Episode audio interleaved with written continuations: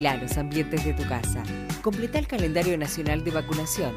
En caso de tener alguna infección respiratoria, se recomienda el uso de barbijo.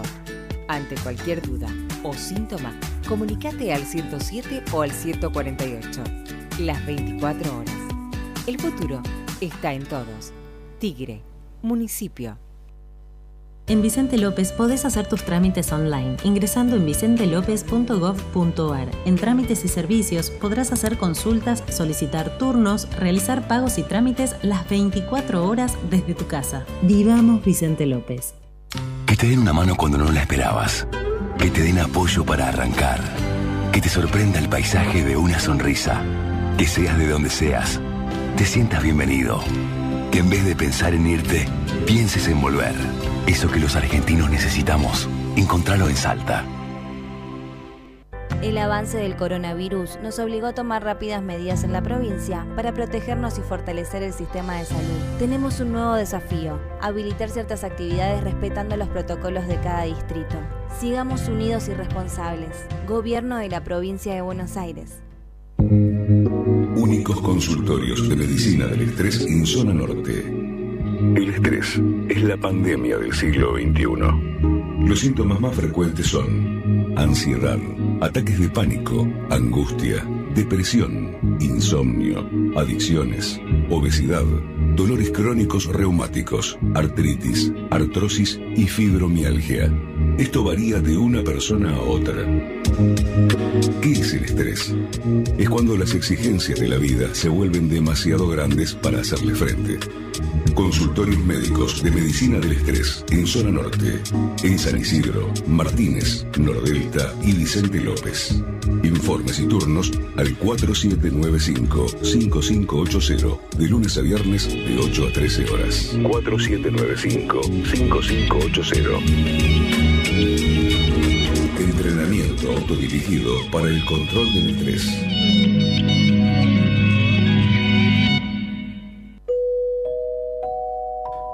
Ahora tenés la obligación de incorporar la terminal POS a tu comercio. Si estás inscripto en IVA, todos los gastos que te genere su uso los deducís de ganancias. Las formas de cobrar cambian. Acepta débito. Es tu obligación. AFIP, el valor de cumplir.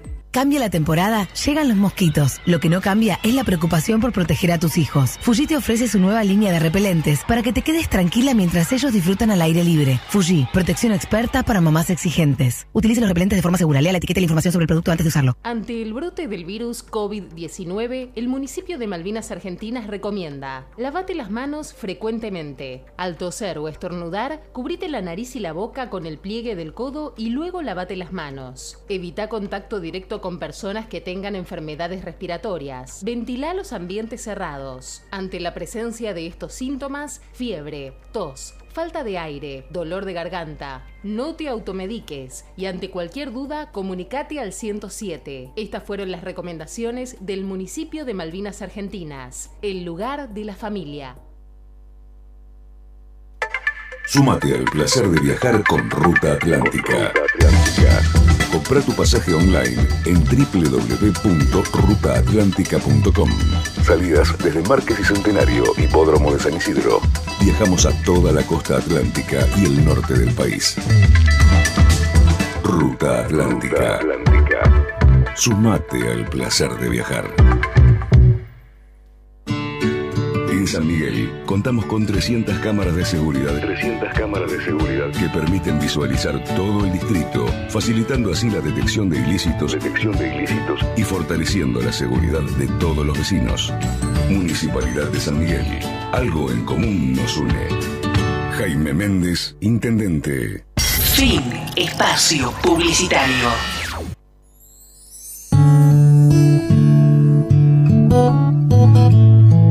Las tardes son mejores acompañados. Son mejores en compañía. Compañía. Compañía. Radio.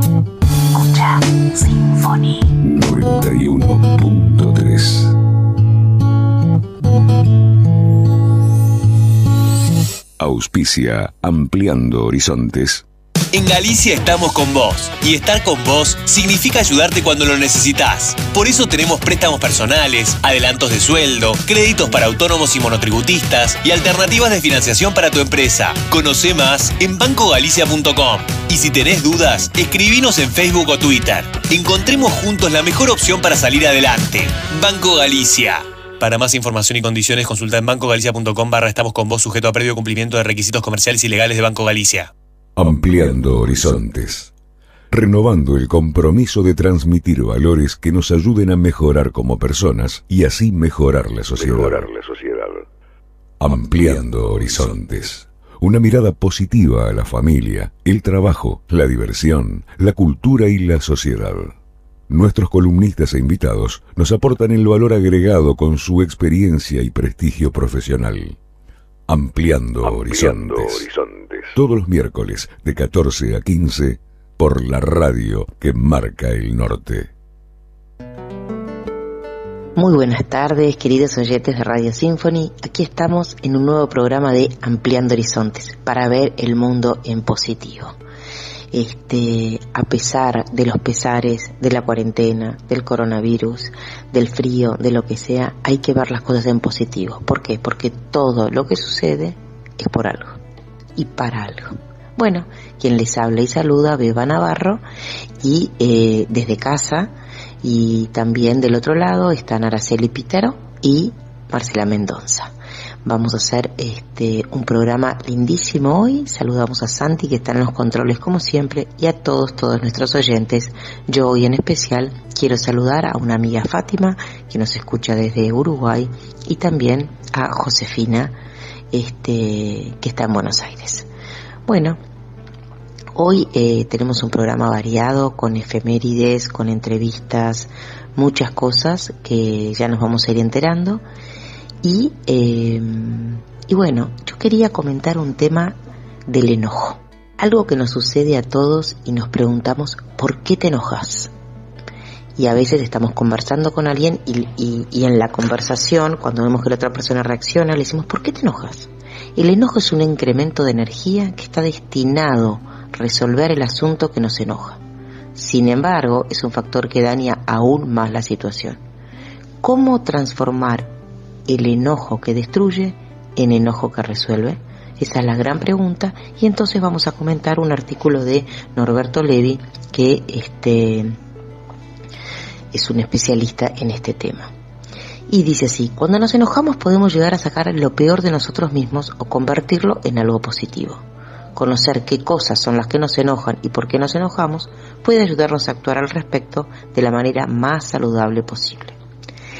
La violencia que hay en el ambiente y también la que muchas veces recibimos de la tele o a través de algunos jueguitos nos predisponen de manera negativa y por lo tanto quedamos más proclives al enojo. Así que acá a pensar este mamás, papás y nosotros mismos eh, qué pasa con esas cosas de la televisión y cuántas este, películas o series vemos relacionadas con estas reacciones. Aunque las causas pueden estar fuera de casa, problemas en el trabajo, la competencia feroz por una posición determinada, rivalidades, las consecuencias en la familia pueden ser especialmente duras y para nada contribuyen a ser más feliz a aquellos a quienes más amamos. ¿Por qué pasa esto? ¿Por qué nos pasa? ¿Cómo evitarlo? Bueno, eh, este psicólogo Norberto Levi es el que nos dice algunas cosas. Y entonces ahora reflexiona sobre el amor y el enojo. El psicólogo Levi dice así, mucha gente cree que si tengo, si le tengo afecto a una persona, no puedo enojarme con ella, que tengo que cerrar los ojos y dejarlo pasar, porque se plantean el tema como si fuera una disyuntiva, o el afecto o el enojo. Y en realidad es más bien todo lo contrario. Una de las cosas que más ayuda a ser resolutivo el enojo es expresar el enojo con afecto. Puede parecer una contradicción insalvable en sí misma, pero no es así. Es simplemente recordar, cuando esa es la situación, que la persona con quien estoy enojado es alguien a quien, además, le tengo afecto. Entonces, se pasa de por qué le tengo afecto no me puedo enojar, o por qué siento que le tengo afecto es que le puedo expresar mi enojo cuando lo siento. Entonces, está muy bueno uno decir, mira, me enoja tal cosa. Bueno, Vamos a ver ahora este, la mala fama del enojo. Bueno, aunque cueste reconocerlo, debajo de cada enojo hay algo que nos frustra. Puede enojarme tanto un atascamiento de tránsito como una amenaza a mi integridad física o a mi honor. Sin embargo, no todos saben que el enojo tiene una función esencial que consiste en darnos más energía para enfrentar el obstáculo que produce esa frustración. El tema fundamental es aprender a canalizar adecuadamente esa fuerza. Ese aprendizaje es una de las tareas más significativas que los seres humanos necesitamos realizar. Podemos distinguir entonces dos tipos de enojo, el enojo que destruye y el enojo que resuelve. La idea que tenemos del enojo como algo malo es a partir del enojo que destruye, obviamente que es lamentablemente la manera más frecuente que tenemos de enojarnos. Pero por eso mismo es bueno saber que esa no es la única forma de expresarlo. Y ahora vamos a ver algo que suena es gracioso, por decirlo así, o insólito, que es el valor del enojo, ¿sí? Entonces, el enojo que siento puedo encauzarlo en dos grandes direcciones. Puedo decir, sos una egoísta, siempre el mismo irresponsable, sos un falso, en vos no se puede confiar. En ese caso he utilizado mi enojo para herir, castigar y hacer sufrir a la otra persona que lo hizo. Pero cuando hago esto seguramente no es por maldad, es porque creo que sentir y expresar enojo es así, insultar, castigar y hacer sufrir. Cuando reacciona de ese modo el otro, que se siente herido por lo que le dije, responde generalmente con más agravios, y vos siempre la misma patatín y patatán, y así seguimos de insulto en insulto. En cambio, cuando concentro mi energía en tratar de resolver el obstáculo que me frustra, el enojo se apoya en dos pilares, expresar lo que siento ante lo que sucedió y demandar la respuesta que me desenojaría. ¿Ok? Bueno, una cosa es decir estoy muy enojado por lo que hiciste y otra muy distinta es decir sos una basura, sos un destructivo, una mala persona, una porquería y todo eso. Bueno, la pregunta maestra es, ¿qué tendría que ocurrir acá para que mi enojo cese? Es precisamente así como se resuelve ese problema que me enoja o al menos tendré la certeza de haber puesto los medios a mi alcance. ¿Ok? Entonces, tradicionalmente los terapeutas buscaban dirimir esta situación indagando con quién te enojabas, cuándo te enojabas con vos mismo. La culpa podía ser de tu padre, tu madre o el jefe. Felizmente, a medida que se avanzó, el trabajo se concentró en el cómo. ¿Cómo se enoja? ¿Con qué parte de usted se enoja? Enojarse con uno mismo es muy genérico. Me enojo porque soy inseguro o porque soy distraído. Ah, bueno, entonces podríamos trabajar sobre esa parte de nuestra personalidad. Y la buena noticia en este caso es que ambos lados están de acuerdo en que desean cambiar. Es un auténtico win-win. Bueno, acá esto es para aprender cómo podemos mejorar, cómo podemos controlar ese enojo y ver de qué sale de uno, ¿sí? y por eso es manejable. Bueno, los dejo por acá con un aporte este nuevo sobre emociones que son buenas si las sabemos manejar. Gracias, hasta luego. Ampliando horizontes. Un espacio para la reflexión.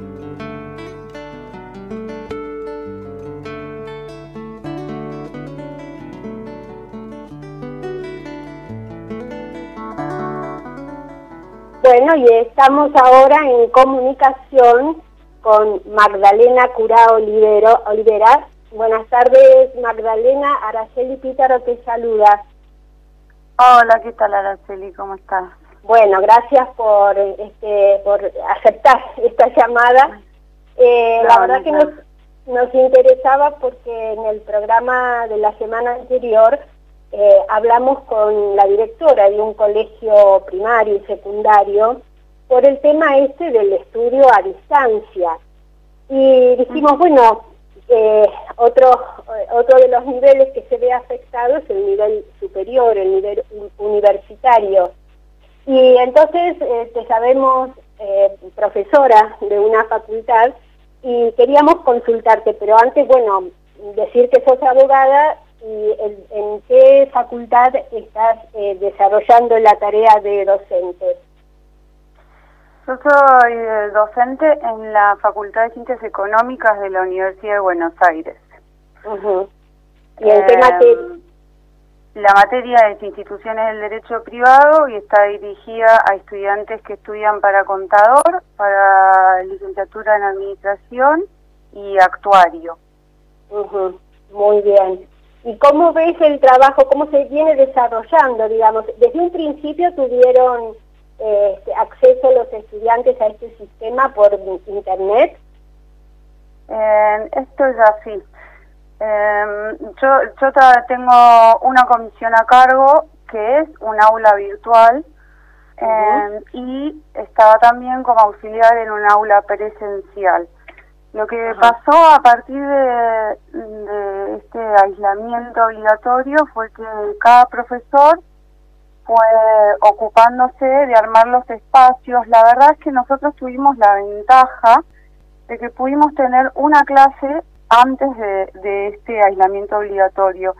Y ya previendo esta situación, nosotros lo que hicimos en esa, por lo menos en la presencial, lo que hicimos fue anticiparnos y pasarles un contacto por si esto sucedía. Y de hecho sucedió, o sea, solamente tuvimos la primer clase. Claro. Y luego, en, en la virtual, nace virtual y la, la Facultad de Ciencias Económicas tiene un campus disponible. Entonces, los que eran de aula presencial, la verdad es que la, la facultad, el sector administrativo, se ocupó de recopilar los mails de los alumnos y enviarlos a los profesores como para poder empezar a eh, virtualizar las clases. Y, mm, y bueno, y los que y yo que soy adjunta, estoy a cargo de un aula virtual, eh, más allá de que, de que era virtual y los alumnos se anotaban en una aula virtual, la vida cambió para todos. Eh, entonces sí tuvimos que acomodarnos un poco, nos estuvimos acomodando incluso en los horarios, porque el aula virtual por lo menos en la, en la facultad no tiene un horario específico de clases. Eh, y yo dispuse en dos horarios, hoy dos veces por semana, en plataformas virtuales. Fuimos como como reorganizándonos un poco, porque lo que pasó fue eso, que la vida cambió para todos, entonces por más que ya hubiera nacido virtual, eh, nos tuvimos que acomodar un poco. Claro, porque además a esa virtual se le sumaban los que eran de presencial, ¿puede ser así? ¿Entendí así o...?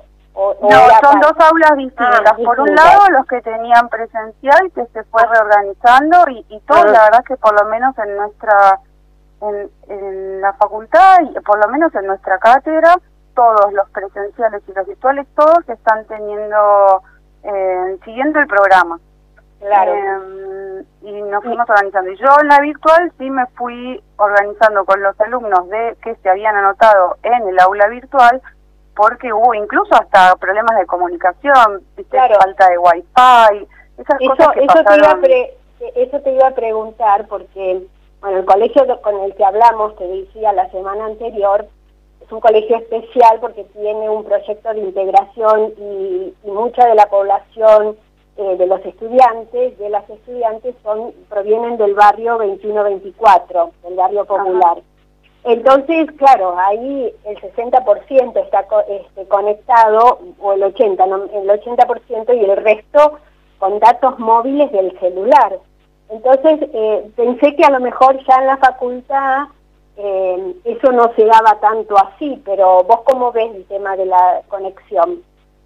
Eh, por, un, por, eso, para mí son como dos mundos. Los que los alumnos que pretendían cursar la presencial se encontraron con algunos de estos problemas. Mis alumnos del aula virtual en rigor se anotaron en un aula virtual, entonces ellos debían prever algunas cuestiones, como tener un dispositivo para poder estudiar.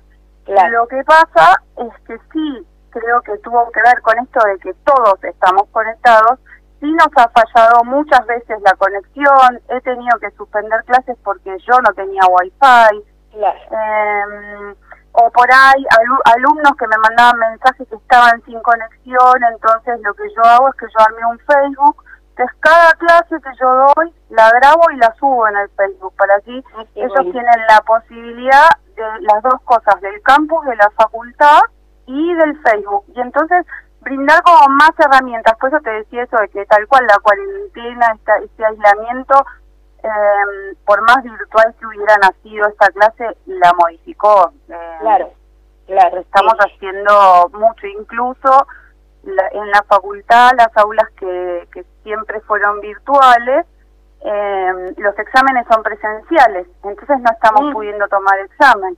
Claro, entonces no, los exámenes no se toman eh, virtualmente. Lo, yo lo que estoy haciendo es haciendo ejercicios evaluatorios para para mm, como para poder yo ir teniendo conceptos y como para los alumnos poder ir ejercitando pero en rigor yo tengo que esperar a que la facultad reabra para poder encontrarme con los alumnos y así hacer algún tipo de evaluación y cierre de curso, que sería el 8 de julio, es el cierre del cuatrimestre, pero por ahora eh, no tenemos muchas novedades. Así bueno, estamos alumnos y profesores haciendo mucho, pero lo que podemos. Está bien. ¿Y qué respuesta ves vos de los alumnos? He tenido, a pesar de todo, he tenido, estoy con un 60%, digamos, de asistencia. ¿De qué eh, cantidad, de qué cantidad hablamos de, alumnos? En cantidad. Yo tenía inscritos, inscritos en el aula virtual 75 alumnos y hoy continúa Alrededor de 45. Este fin de semana tengo un, un trabajo de, evaluación como para poder ver.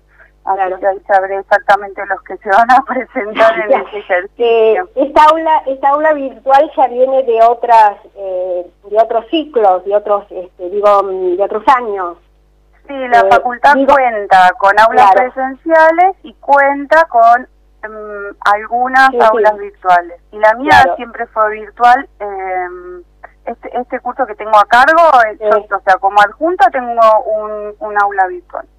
Claro, lo que quería decir es si, esta disminución es como normal, digamos, para esta clase virtual o se da en, en estas condiciones la merma de, del porcentaje. No, por lo general, por lo general lo que pasa es que los alumnos eh, desisten después del primer parcial. Acá no hubo parcial, entonces me, me resulta como complicado poder saber qué es lo que pasó, o sea, por qué abandonaron, porque eh, he hecho algunas algunas preguntas, pero no he tenido respuesta de parte de los alumnos. ¿eh? La verdad es que cuando yo pregunté en no no tuve una respuesta directa siempre los que los que siempre están están y los que dejaron no dijeron nada. No tal, tal cual. Bueno. Pero bueno tengo ahí unos 45 que están haciendo un esfuerzo grande porque entiendo que en estas circunstancias es un esfuerzo extra.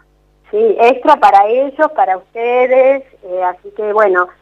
Bueno gracias por el esfuerzo que hacen eh, para tratar de adaptar esto, para que todo, dentro de todo, eh, pueda circular en la normalidad que se pueda, este, un ciclo de, estudio para los chicos que no se vean defraudados, ¿no? Por, por casi poder, eh, ante la posibilidad de poder perder el año. Pero es que, creo que el esfuerzo pasa por ahí y a los que nos, nos gusta y nos encanta en la educación, creo que el espíritu es ese, que los alumnos no sientan, no porque si no lo que lo que les podría generar entiendo es como mucha angustia o, mucha eh, falta de, horizonte. Entonces creo que nosotros pudiendo estar eh, les podemos brindar eso ese soporte como para que no caiga no como para seguir con el ánimo de continuar. Estos chicos en qué nivel de la carrera están en qué año de cursada ya están en el medio. Depende, depende de ah, la carrera, pero como a mitad de carrera. Son alumnos de... Mm, los, los de virtual por ahí son más grandes, pero después en un aula presencial tienen alrededor de 21 o 22 años. Bueno, bueno Magdalena, muchas gracias eh, por ese contacto. No, no es nada, Araceli. Bueno, eh, fuerza para seguir trabajando. Bueno, adiós. Chao, gracias. Adiós.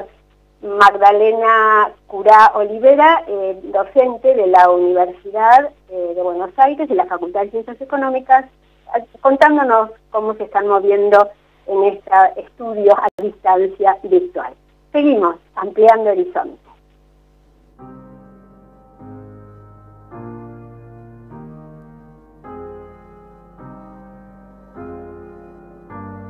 The young man stands on the edge of his porch. The days were short and the father was gone. There was no one in the town and no one in the field. This dusty, barren land had given all it could yield.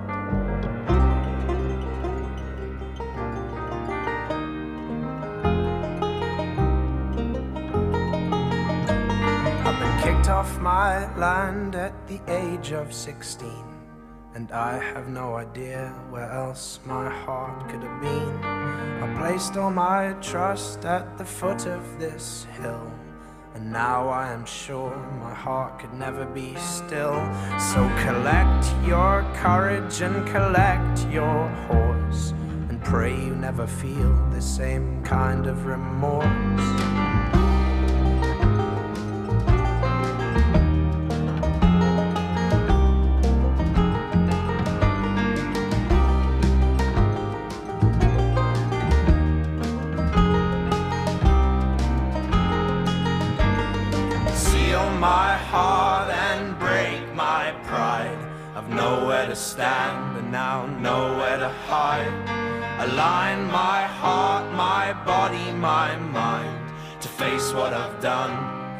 Do my time.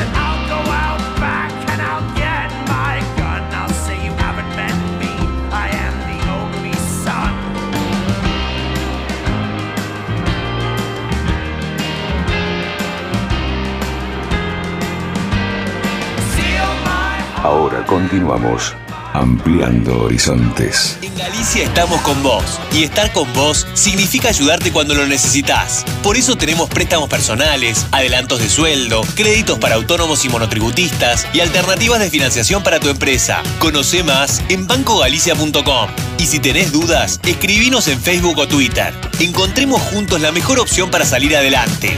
Banco Galicia. Para más información y condiciones, consulta en bancogalicia.com barra estamos con vos sujeto a previo cumplimiento de requisitos comerciales y legales de Banco Galicia.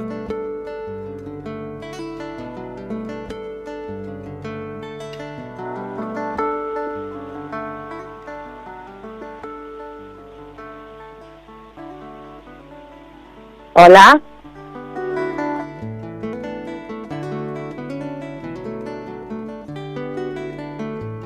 Tardes a todos nuestros oyentes y es un gusto conversar con María Marta Curá, María Marta Olivera, que es nuestra columnista en arte, eh, turismo y un poco de todo. Hola María Marta, ¿cómo estás?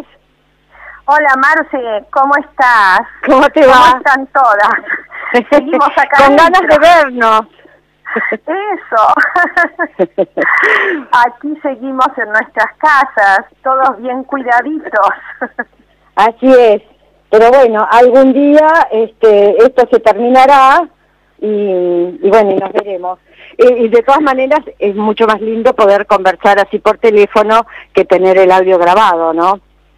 Absolutamente. Mientras Sí. tanto, sigamos ampliando horizontes. Así es.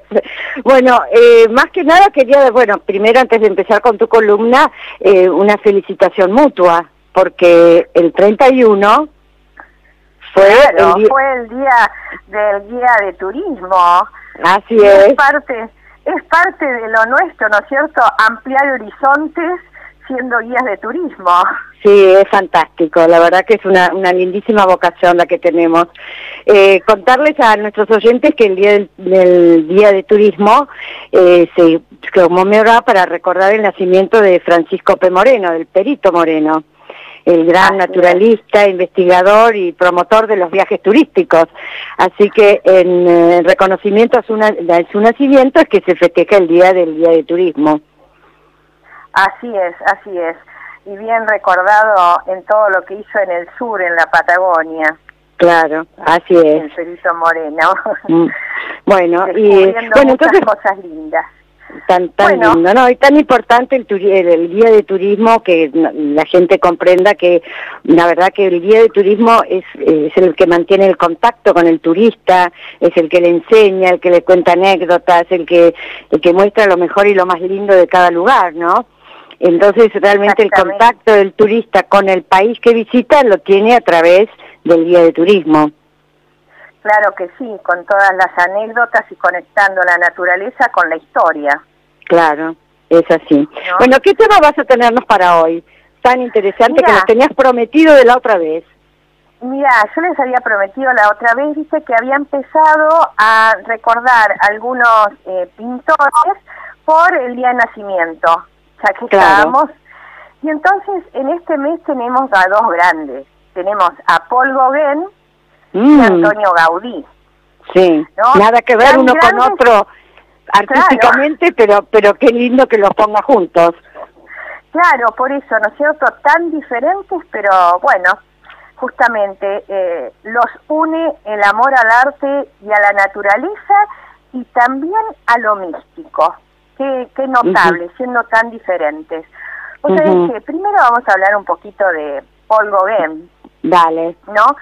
Porque nació el 7 de junio, el 7 de junio de 1848, es decir, hace 172 años. Mira. mm. Eh, y bueno, por lo tanto, eh, en este fin de semana próximo eh, cumpliría años. Lo notable de Gauguin fue que él fue au- autodidacta. No, ah, ¿en serio? no Qué maravilla, no no sabía que había sido autodidacta, mira. Era un hombre de mundos, lo que yo sé. Ah, tremendo. Porque fíjate vos que eh, ya siendo chico, eh, su padre, que era periodista, era peruano. ¿Peruano? Entonces, Ah, mira. claro, entonces a los siete años viajó a Perú y estuvo unos cuantos años allí eh, con, conociendo a su otra familia y después volvió a Francia. Y cuando volvió a Francia se metió en una escuela de náutica. Por lo tanto, lo primero que hizo fue ser marino mercante. Claro, recorrer el mundo. Claro que sí. Después de eso, en Francia también recorrió varias regiones, ¿no es cierto? Porque estuvo por Bretaña, por Arles, bueno, desde luego por París y bastante paseando por allí. Pero después de nuevo para América y entonces se fue a Panamá, a Ah. Martinica, a la Polinesia, que le fascinó la Polinesia, a tal punto que fallece allí, ¿no es cierto?, a los 55 años en las Islas Marquesas, enfermo, se cree de sífilis. Porque bueno, una vez que empezó a ser trotamundo y también trotó de casa en casa y tuvo bastantes mujeres. Era un aventurero en serio. Era un aventurero bajo todo punto de vista, incluso se considera él en París con su mujer tuvo cinco hijos, pero después tuvo otros otros tantos por allá afuera. Era- Claro. Eh, está enterrado en Polinesia, creo, ¿no? Totalmente, sí, sí, Mm. sí, está enterrado allí en eh, a- Atuona, es el lugar donde él falleció y donde y desde donde se conservan sus restos. Mm. Así que sí. Bueno, ¿y qué es lo que lo hace tan eh, fuera de serie en cuanto al arte? Tan Porque particular. tan vigente además, ¿no? No, creo que hay pocas personas que no les guste Gauguin. Totalmente, porque eh, Gauguin, junto también a, a Van Gogh, a Cézanne, ¿no es cierto?, creó un nuevo lenguaje de vanguardia, un novedoso y expresivo uso del color, los amarillos, rojos, azules, tan destacados en él, ¿no es cierto? Y Mm. también remarcando en muchos casos con negro, es decir, que empieza a, a poner lo que era tridimensional, abordarlo un poco bidimensional a raíz de ese remarcado en negro y esos colores puros y en plano que él usaba, ¿no? Claro. No, no se lo considera entonces un impresionista puro. No, Si no, lo no. tenés que él es un catalogar en un- Es un post-impresionista. Es un Ujú. post-impresionista totalmente, eh, que le gusta la simplicidad, el primitivismo, ¿no? Claro. Eh, y, y entonces eso lo hace así. Además, es una persona muy particular porque eh, experimenta en muchos ámbitos. Tiene tallados en madera espectaculares, Ah, también grabados. Ajá. ¿no? Mira vos. Es decir, no solo pintura, sino que se dedica a otras técnicas y, y a experimentar en otros campos. Pero vos me decías que no era, que no había ido a ninguna escuela de arte para estudiar. Todo eso le nació de, de su, de su visión, de lo que él vio. De, era un genio de todas maneras. Totalmente. Resulta que cuando deja de, de ser marino mer- mercante y se encuentra en un momento sin trabajo, un amigo le da trabajo en la bolsa, ¿no? Ah. En la bolsa de valores. Sí. Y eso a él, que era un personaje, le resultaba algo aburrido. Totalmente. Entonces se dedicaba los fines de semana a pintar. Ah. Hasta que un día se decide y le dice a la mujer que él se va a dedicar a pintar tiempo completo. Así que deja, deja las, las labores diarias comunes de cualquier ser mortal a- para pintar. Exactamente, deja todo y se dedica a pintar con todo lo que eso significa, ¿no? Porque él tenía eh, dinero, su mujer tenía fortuna, pero no va a sacar nada con la pintura, Claro. simplemente que era un aventurero. Mm. ¿no? Y es así como eh, en determinado momento se eh, pelea con la mujer, entonces ahí empiezan todos sus viajes para Panamá, Martinica, vuelve a Francia, después se va a, las, a la Polinesia, estando en la Polinesia vuelve en algún momento, pero finalmente se va allá y se queda allá, ¿no? Claro, claro. Eso- Contanos, eh, se habla mucho de las amistades que él tenía con sus, los otros pintores. Hay muchas anécdotas en el, en, el, en el sur de Francia cuando él se encuentra con los otros impresionistas. Y bueno, eh, él fue primero un admirador y muy amigo de Pizarro. Ajá. y de, y de Será. Y después ya se pelea con ellos, no le gusta el puntillismo, Claro. eh, y, y a- no solo no le gusta el puntillismo, sino que los deja. Después entonces se hace amigo de Cézanne y de Van Gogh. Con Claro. Van Gogh, bueno, tiene hasta eh, convivencia de compartir eh, el hábitat y, y el taller, pero también terminan muy mal a tal punto que es la anécdota famosa de que Van Gogh eh, en esos arranques que a él le daban se corta él la oreja Sí. y entonces se la pone en una cajita y por medio de una prostituta que ellos además usaban como modelo se la manda a Gauguin a la cajita con la oreja ¡Qué horror! Esa es la historia de la famosa oreja de, Go- de, de Van Gogh. eh, de la oreja de Van Gogh real, y que- de una pelea con un- Gauguin, increíble. Una- sí, sí, totalmente. Y que hay entonces un autorretrato de Van Gogh todo vendado sin la oreja, Claro. ¿no? Porque eran, eran así. También, mm, por otro lado, eh, los cuadros de Van Gogh, que no valían nada o muy poco durante su vida, levantaron vuelo apenas falleció. Eso es notable, ¿no? Sí. Y entonces otros eh, pintores como Henri Matisse y Pablo Picasso fueron grandes admiradores, ¿no? Y no solamente grandes admiradores, sino que lo estudiaron e hicieron propia muchas cosas de Gauguin. Henri Matisse en cuanto al uso del color y Picasso en cuanto al primitivismo, ¿no? Acordándonos Ah. de las señoritas de Aviñón, por ejemplo, Claro, claro. ¿no? Sí. Y toda la gua- vanguardia del, del siglo XX, el expresionismo, bueno, lo consideraban siempre a Gauguin como un, un gurú, porque Mira, claro. les, dio, les dio mucho, Sí. ¿no? Como que rompió con todo lo, lo, lo establecido. con todo lo que podía, Claro. Sí, con así es. todo lo Y que con- podía. Contanos para que la gente, le- le- los, los oyentes puedan eh, buscar los cuadros de Gauguin. Bueno, ahora que estamos tan eh, cibernéticos, supongo que apretarás un botón y verás obras de Gauguin. Pero ¿cuáles son las que a vos más te gustan o las que más, este, las que son más conocidas? Mira, eh, te puedo dar unos cuantos nombres. Por ejemplo, así del primer momento, la lucha de Jacob con el ángel, la naturaleza muerta. Café de noche en Arles, después Ah. a otras mujeres taitianas en la playa, que es tan lindo con esos colores amarillos y rojos, que son dos mujeres que están en la playa, eh, Sí. bien así, Sí, típicamente sí, de esa toda esa serie de, de las mujeres haitianas es una belleza. Es una belleza. Después está Mm. el Cristo Amarillo. El Cristo Amarillo es muy famoso también. Mm. Y una de las obras que se considera que realmente vale la pena buscarla y mirarla es son tres preguntas. ¿De dónde venimos? ¿Quiénes somos? ¿Y a dónde vamos?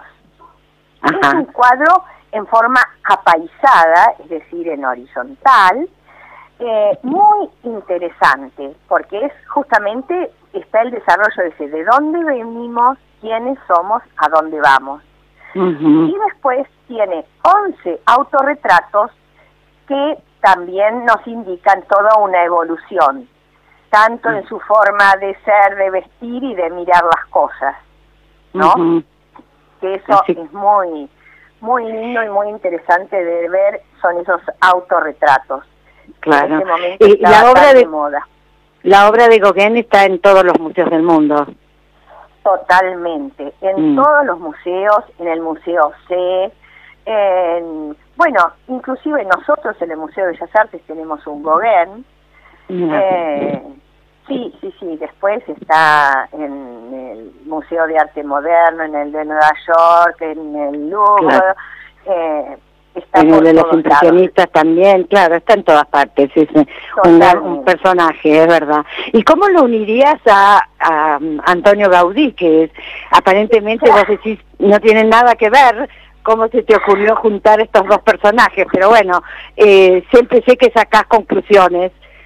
Mira, por un lado, eh, resulta que mm, Gauguin cumple el 7 de junio y Gaudí el 25 de junio, ¿no? El 25 de junio sería el- la fecha de nacimiento de Gaudí, que nace en Reus, en cambio en Cataluña, ¿no? Sí. En el año 1852. Así que en determinado momento eh, coexistieron Claro, contemporáneos. Mm. Claro, claro. Y Gaudí fallece de un accidente, es decir, el pobre Gauguin con, su enfermedad. Y Gaudí de un accidente lo pisa un tranvía eh, en Barcelona, porque él ya estaba viviendo en Barcelona, el 10 de junio de, de 1926, y en ese momento, que ya les voy a contar, era una persona tan despojada de sí mismo que se muere ahí en la vía pública y no lo reconocen, no saben quién es, y en la morgue lo descubre uno de los sacerdotes de la Mira. Sagrada Familia.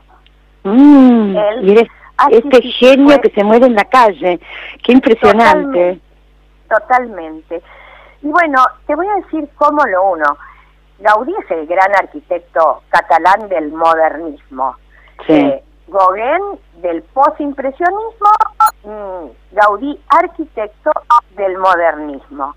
Y resulta que los dos este, vuelvo a decir, eran personajes totalmente unidos a la naturaleza. Resulta, por ejemplo, que Gaudí era de, de chico tenía una salud medio débil, entonces se pasaba mucho tiempo sentado mirando la naturaleza. En- Pero no perdió el tiempo. Claro, entonces miraba y admiraba la naturaleza y consideraba que su gran maestra era ella por ser la obra suprema del creador. Ujú. Gauguin admiraba la naturaleza, la unía por eso lo del primitivismo y por eso le gustaba todo lo que podía encontrar de salvaje, y eh, pero lo unió desde un punto de vista más instintivo, no tan Claro. sobrenatural, sino más instintivo. Ujú. Es decir, que son dos miradas de una misma cosa. Claro.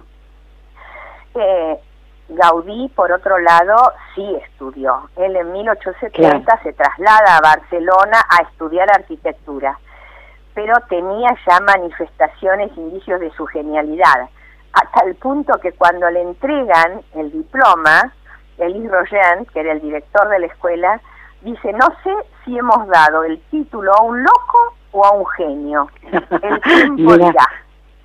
El tiempo lo dijo, fue duda. un genio. sin duda alguna un genio. Claro. Un genio que tuvo la suerte cuando habló, abrió su estudio de, así, de casualidad, conoció a Eusebi Well, que era un impulsor de la industria nacional allí, ¿no es cierto?, en Barcelona, Claro. y que le encantaba el arte, y entonces empezaron a entablar una relación de amistad y simultáneamente de me- mecenazgo, que fue, bueno, eh, el mecenazgo más productivo de la historia. Claro. Gracias, Es- Eso del Parque Güell, por ejemplo, el CESES. claro, gracias Claro. a Well se fueron sucediendo eh, todas las obras maestras que nosotros conocemos, como la Torre de Belesguard, el Parque Well, como decís vos, Claro. la restauración de la Catedral de Mallorca, la iglesia de la colonia Güell, Claro. la Casa Batló, Mm. la Pedrera, Sí, la- las colas que haces para entrar a la Casa Batló cuando vas a Barcelona. Es un mundo de gente que está ahí, claro, es una maravilla. Vos las has visto en vivo y en directo y Claro. yo las tengo ahí, tuki, marcaditas para cuando acabe la cuarentena. Tienes la, la asignatura pendiente y la visita a Barcelona. Exactamente, unos cuantos días para poder mirar y admirar todas estas obras. Sí. Y finalmente la gran obra, la de la Sagrada Familia, Claro, claro. ¿No? Es una maravilla. Es, el se ícono de. Barcelona, te diría. Eh, claro, se comenzó en 1882 y está calculada que se va a terminar recién para el 2026. Mira, claro. Mirá vos. Parece interminable, claro. Y contanos un poco para la gente se vaya imaginando y también lo pueda buscar en internet lo que es la iglesia de, bueno, la basílica de eh, la Sagrada Familia de Barcelona. Contanos Bueno. cómo la planeó eh, Gaudí.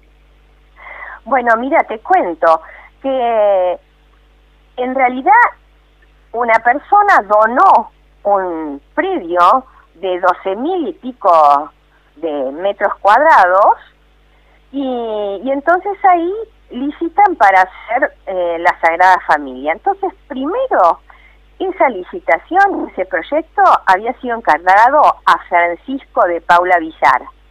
Pero eso fue en 1882. Ya en el 83 se hizo cargo, es decir, heredó el proyecto Gaudí.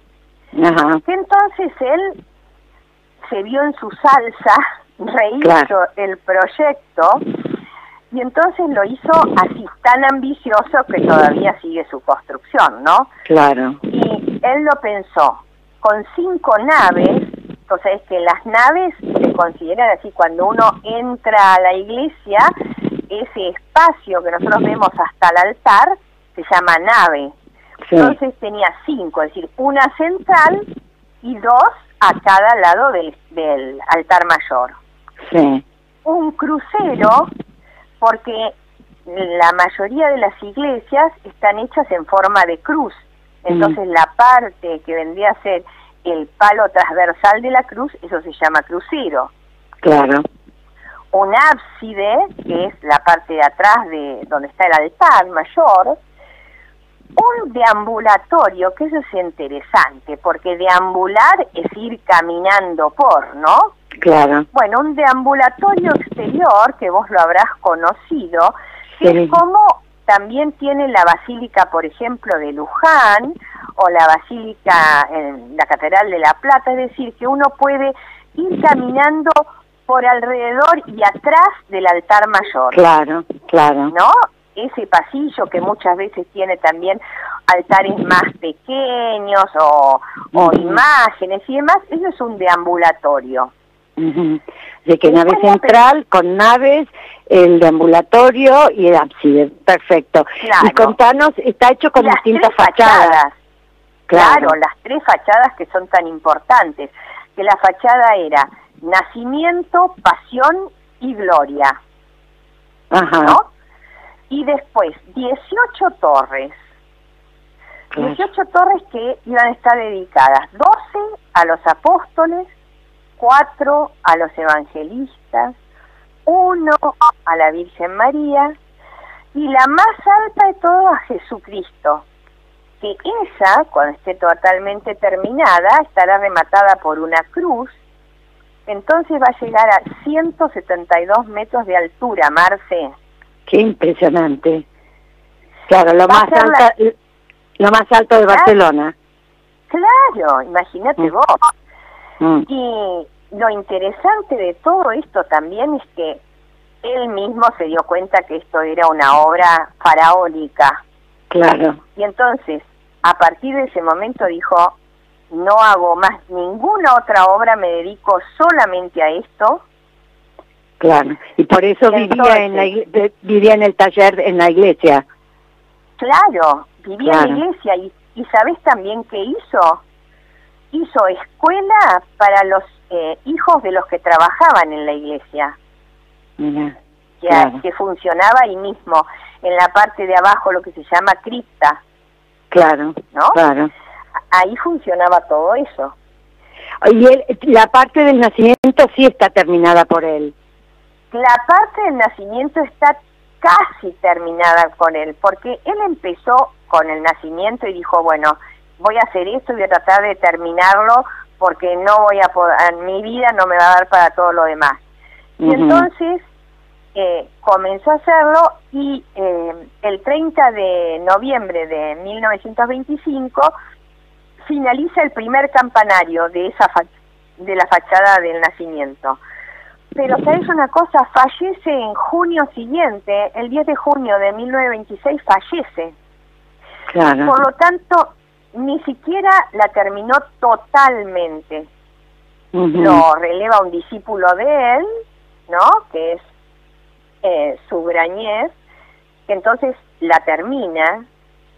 Y bueno, Pero- él va a seguir continuando todo lo que puede. Claro. ¿No? Pero todavía falta un montón. Falta un montón y se encuentran con la guerra civil española en medio de todo Claro. eso. Claro. que es tremendo y que ahí, a raíz de la guerra civil, se pierden, se produce un incendio en la cripta, en los talleres, y se pierde casi toda la información porque Gaudí había dejado los planos, las maquetas, todas las cosas. Mm. Claro, así que ahora un doble trabajo para tratar de buscar, de hacer las cosas como él quería, como las había planificado. Claro. Mm. Así que tuvieron que reconstruir y por suerte este señor que era discípulo, es decir, había visto todas las cosas y tratar de hacer lo más parecido a lo que Gaudí había pensado, Claro, ¿no? claro. Bueno, ay María Marta, lindísimo todo lo que nos has contado. ¿Y cuándo entonces en principio se va a co- terminar? ¿Cu- ¿Cuál es la Mira. promesa de la terminación de la de la obra final, o sea, la inauguración oficial terminada de la basílica? Mira, en este momento está a cargo desde mil, desde el 2012 eh, Jordi Pali Olier y él ha dicho que si todo va bien, ¿por qué? Porque como todos los templos expiatorios, es decir, donde se adora permanentemente el Santísimo Sacramento, la fuente de ingresos solamente pueden ser donaciones y aportes personales. Pero por ahora van bien y los avances tecnológicos ayudan, así que se cree que se va a poder concluir en el 2026 para los 100 años de Gaudí. Mm, los 100 años de la, del fallecimiento de Gaudí. Claro, claro, qué maravilla. Bueno, María Marta. Ahí también tenemos que ir, Marce. ahí tenemos que estar. Seguro. si Dios quiere, nos da vida y salud. Tal cual. bueno, María Marta, la verdad que ha sido un placer todo lo que hemos aprendido hoy. Y bueno, te esperamos para, la, para el mes que viene, como siempre. Si Dios quiere. Y qué si Dios quiere, estaremos en el estudio. ¡Qué bueno! sí, sería maravilloso. Por ahí nos podemos ver, aunque sea de lejos, nos sentamos cada uno en una punta de la mesa y listo. Claro, tal cual, que Santi organice. bueno, muchísimas gracias, María Marta. Hasta la próxima. Bueno, un beso grande a todos y cariños a todos los oyentes eh, que estén también muy bien en sus casas. Bueno, muchísimas gracias. Un beso. Un beso, gracias María Marta. Bueno, Santi, hacemos un corte chiquitito y tenemos la última parte de efemérides. Y yo me despido hasta el miércoles que viene.